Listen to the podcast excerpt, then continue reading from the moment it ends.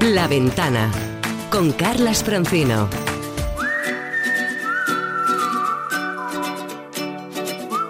El mejor de los viajes siempre es el próximo. Hey there, let's get away. We sure need a lazy summer day. La ventana de los viajes con Paco Nadal.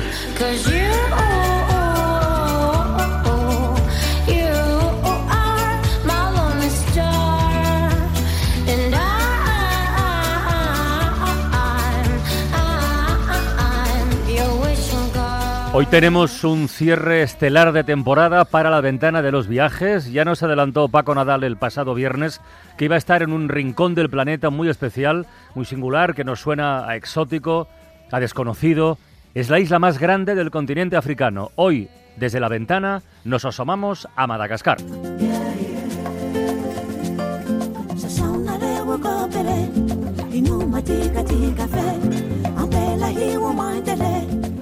Paco Nadal, buenas tardes. Hola. Hola, muy buenas tardes. Desde, como bien dices, uno de los rincones más sorprendentes de África, la segunda isla más grande.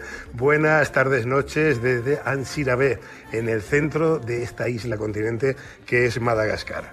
¿Nos puedes describir lo que ves ahora mismo a tu alrededor? ¿Cuál es la fotografía?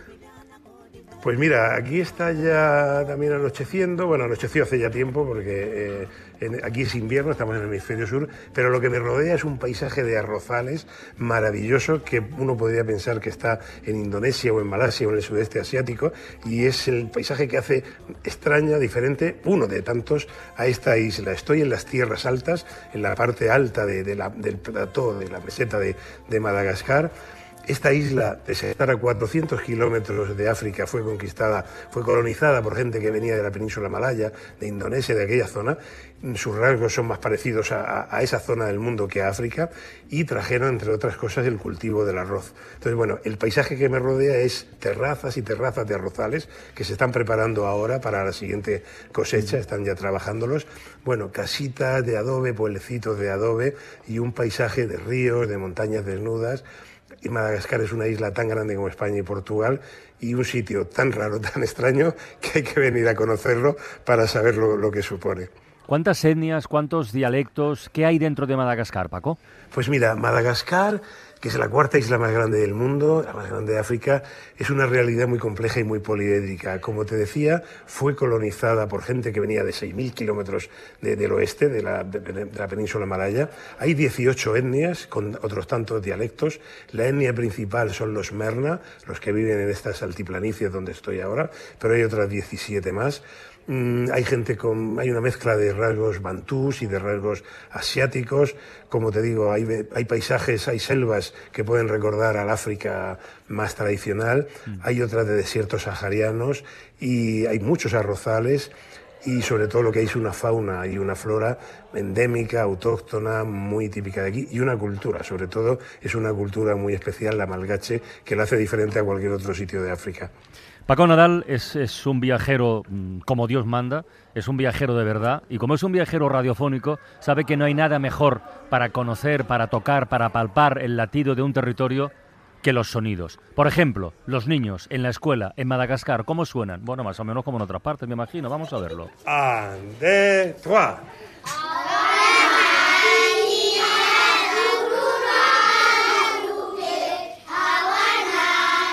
Esto está grabado en una escuela de primaria de Ansirabé. Más de 40 niños de primaria a coro. Y hablando de coro, con tanta diversidad, con tanto mestizaje, con tanta riqueza cultural, la música, pues la música tiene que estar. El ambientazo en el mercado viernes.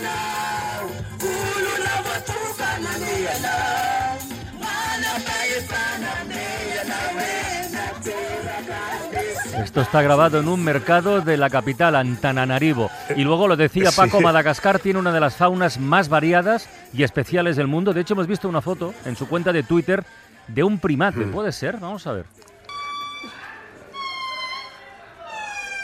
Va, estos son lemures, ¿no? Estos son lemures, Ah. aunque parezca mentira, este es el lemur más grande que existe. Mira, mira cómo, mira cómo. Imagínate en una selva tropical escuchando esto al amanecer. ¿Dónde lo grabaste esto? Pues esto está grabado en el Parque Nacional Mantadía, hace un par de días que lo grabé. Son los Indri Indri, los lemures más grandes que existen. Llegan a pesar hasta 5 kilos y pueden medir un metro. Los si hay algo característico de esta isla, que tiene muchas cosas características, son los lemures. Son unos protosimios que solo existen aquí, solo se desarrollaron aquí. Hay más de 100 tipos, más de 100 especies de lemures. Son unos animales simpatiquísimos, graciosísimos. Los hay desde micro mm, lemures, tan pequeños como un ratoncito, a estos indri indri, que son los que estamos escuchando ahora, que son además los únicos que emiten un sonido así tan gutural y se llaman al amanecer y al atardecer.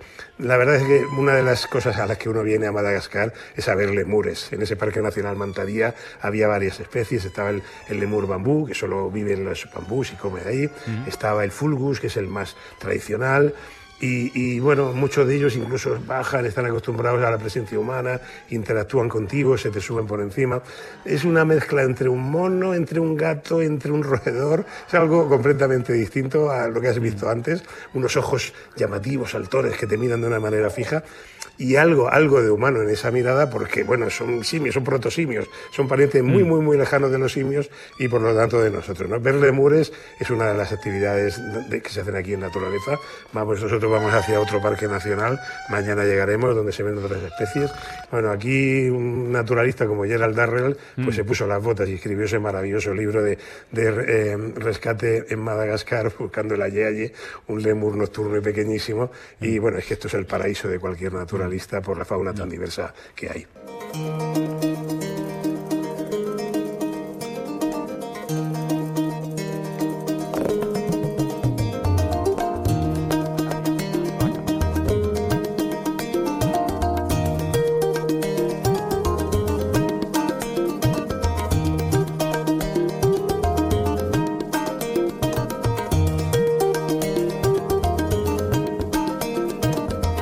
Vamos a hacer una cosa que siempre nos sugiere Paco Nadal cuando estamos en un destino poco conocido, que no es de los territorios habituales. Está muy bien, como para reforzar todo lo que nos ha contado nuestro compañero, eh, apelar al conocimiento de, de una persona de, pues del, del propio lugar, del propio país. ¿no? En este caso, una guía que conoce perfectamente Madagascar, a la que hemos invitado a asomarse a la ventana. Eh, Fara, buenas tardes, hola. Buenas tardes, hola. ¿Qué tal, Fara? ¿Cómo estás? Oye, déjame que te pregunte en primer lugar, eh, mm, eh, tu castellano, que es muy bueno, ¿dónde lo has aprendido? Aquí mismo, aquí en Madagascar, en la Universidad de Antananarivo, o de Tana, en la capital. ¿De qué localidad eres Sí, tú? De Tana, de la etnia Mirna.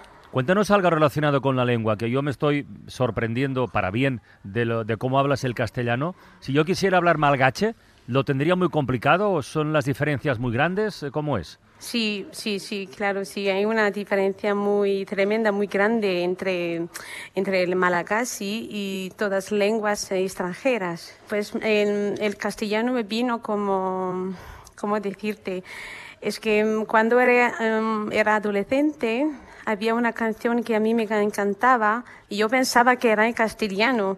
Así que mm, a la hora de informarme ahí en la universidad de lo que había para... mm, para apuntarme, he visto inglés y español. Y yo pensaba que iba a- ahora a enterarme de la letra de la canción. Y mm, hice las pruebas y me aprobé. Y luego, de, cuando a lo largo de los estudios me di cuenta de que no era castellano, era italiano, perdona, perdonar, sí. Y, pero yo me quedé con el eh, castellano, claro. Ya. Oye, una curiosidad, por ejemplo, la ventana, ¿cómo se dice en malgache? Varavarakeli. Varavarakili, Varavarakeli o pequeña puerta. pequeña puerta. ¿Y tu nombre completo, que te estoy saludando como Fara? ¿Tu nombre, tu nombre completo cuál es? Farahanta Malala. Farajanta Malala. ¿Y, y eso tiene alguna Exacto. traducción al castellano o no? Sí, eh, la pequeña querida. La pequeña querida. La pequeña amada última. Es que soy la última entre eh, los hermanos, sí. Está bien. Oye, Fara, eh, dino- danos algún consejo importante para una persona que quisiera viajar a Madagascar. Por ejemplo, hay tradiciones, eh, hay que mm, tener respeto por cosas concretas, Sí, eh, el tema de la gastronomía, eh, qué se come, qué no. A ver, ¿por dónde empiezas? Va. Pues por la comida, claro. Venga. Eh, hay zonas eh, sagradas aquí en Madagascar. Para ir a esas mm, zonas sagradas, eh, la carne de cerdo es pro- está prohibida, es prohibida, sí.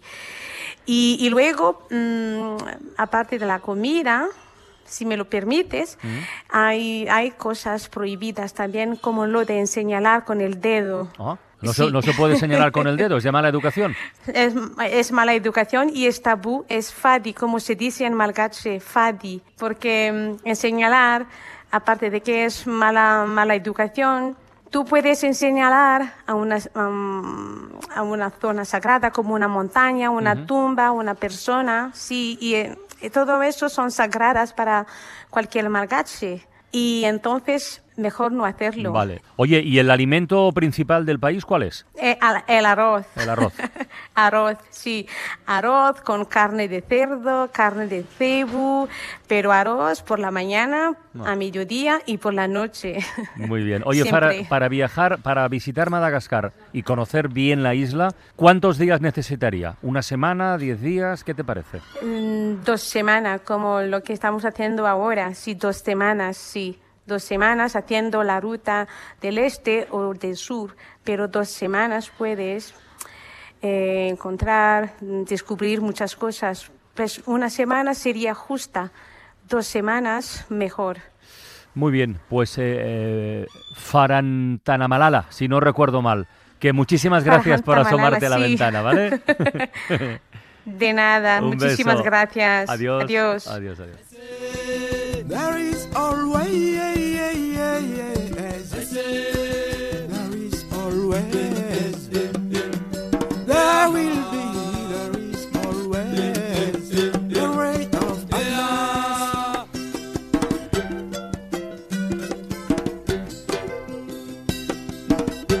Paco encantadora la guía, ¿eh? la compañera, de verdad. ¿eh? Como si Fara es un encanto, como todos los malgaches. Es un pueblo bastante pobre, pero, pero muy amables, encantadores y, y por el que viajas tranquilo porque siempre es, eh, una sonrisa. Eso quería preguntarte, eh, por lo que yo he leído por ahí. ¿eh? Madagascar es uno de los lugares más pobres del mundo. De, de hecho, la gente, mucha, el 70% de la población, vive con un euro al día.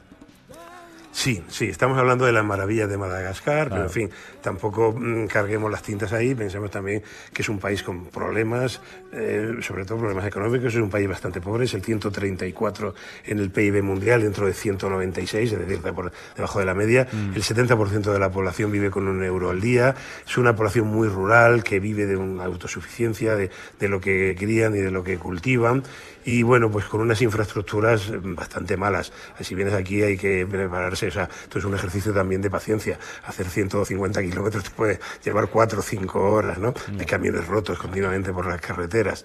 Es parte del encanto del viaje, volver a, a unas raíces de un África bastante pura, pero sin olvidar que, bueno, pues hay población que vive, ya te digo, Vale. pues con un euro al día. Eh, es muy barato, es un país muy barato para, para ir por aquí, pero también porque la, la- la- la economía es muy básica y muy, muy justita. Paco, tres preguntas eh, con respuesta telegráfica para, para terminar. A ver, Madagascar, ¿hay vuelos directos desde España? No, no hay vuelos directos de momento, hay que ir, hay varias, muchas combinaciones. Yo vine por Addis Abeba con, eh, con Ethiopian, pero no hay vuelos directos. Vale. Para moverse por el país, ¿qué recomiendas? Hombre, pues si tienes un poco de dinero, pues alquilar un chofer con coche y que te lleve los servicios, el transporte público, aunque hay autobuses VIP, pero los taxi bus, que son los eh, el servicio normal de aquí, digamos que para un europeo es poco confortable, ¿no? Si puedes, pues alquilar un coche, venís un grupo, un coche con, con chofer. Y la última, ¿es recomendable vacunarse?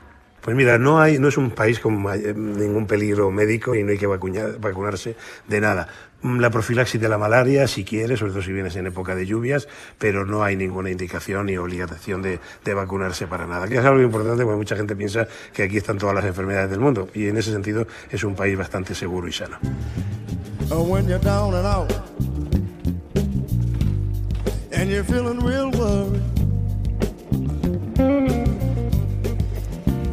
Just come on over the place where I was.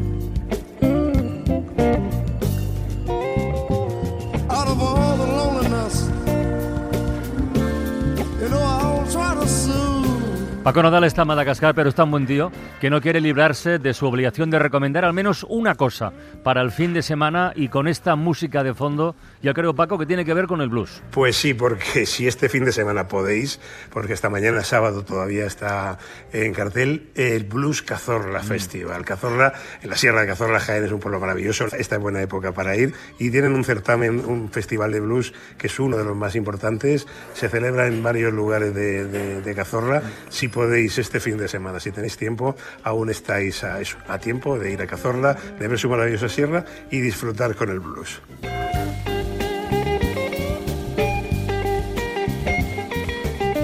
Bueno, Paco, cerrar desde Madagascar la temporada de la ventana de los viajes ha sido un auténtico lujazo. Tú te quedas ahí y yo me marcho ahora mismo, ¿sabes a dónde? De vacaciones. Al, ¿Dónde? Med- al Mediterráneo. ¡Feliz verano, Paco! Ese es un sitio maravilloso. Feliz verano, Carlos. Adiós, ha sido un placer. adiós. Una temporada más trabajar contigo. Hasta luego.